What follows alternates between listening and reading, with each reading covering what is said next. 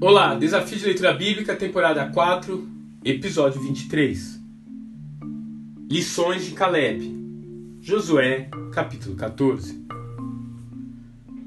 45 anos haviam se passado desde o dia em que os dois espias, Josué e Caleb, tentaram convencer o povo de que a promessa de Avé se cumpriria em suas vidas. Por sua atitude de fé, Caleb conseguiu de Moisés o direito de escolher a sua herança, e é isso que ele vem agora reivindicar de Josué. A vida de Caleb nos ensina algumas lições. Primeiro, não dar ouvidos aos pessimistas. Ele escolheu ir contra a maioria. Ele preferiu ficar com a palavra do Senhor do que com a dos seus companheiros que duvidavam que a conquista da terra iria se concretizar.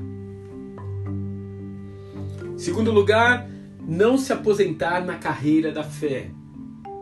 Caleb, com 85 anos, ainda tinha o desejo de lutar, de ir atrás das promessas de Deus para si.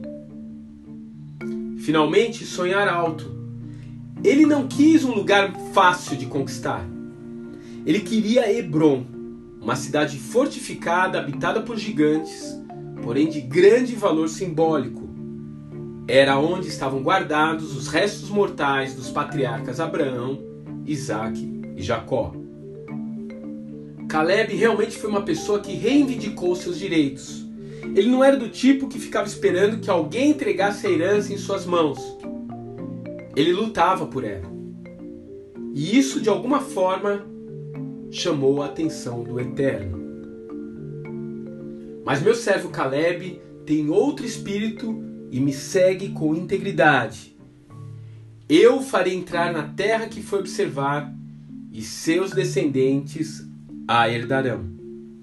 Números capítulo 14, verso 24.